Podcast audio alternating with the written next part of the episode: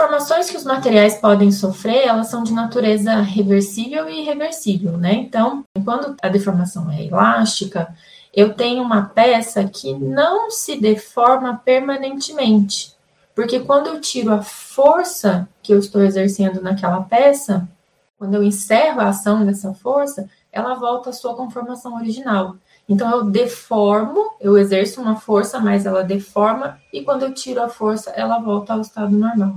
Numa deformação plástica, eu tenho uma deformação irreversível. Então a peça vai sofrer uma deformação e não é recuperada quando essa força é removida, ela não recupera, não volta à sua forma é, original. E aí eu tenho falhas, eu tenho uma ruptura. Um exemplo muito simples para entender o que é deformação elástica e plástica é pegar um elástico, por exemplo, um elástico, e puxar.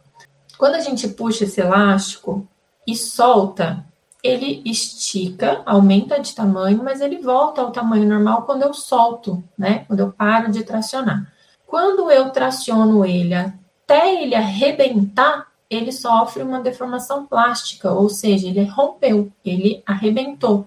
Então eu ultrapassei um limite de elasticidade, né? Então todo material ele tem um limite para ele fraturar, para ele se romper.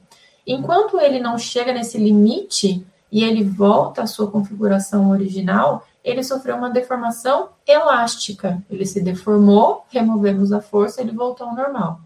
Se eu insistir nessa força até o material se romper, eu tenho uma deformação plástica e essa deformação plástica caracteriza que eu ultrapassei o limite de elasticidade desse material, certo?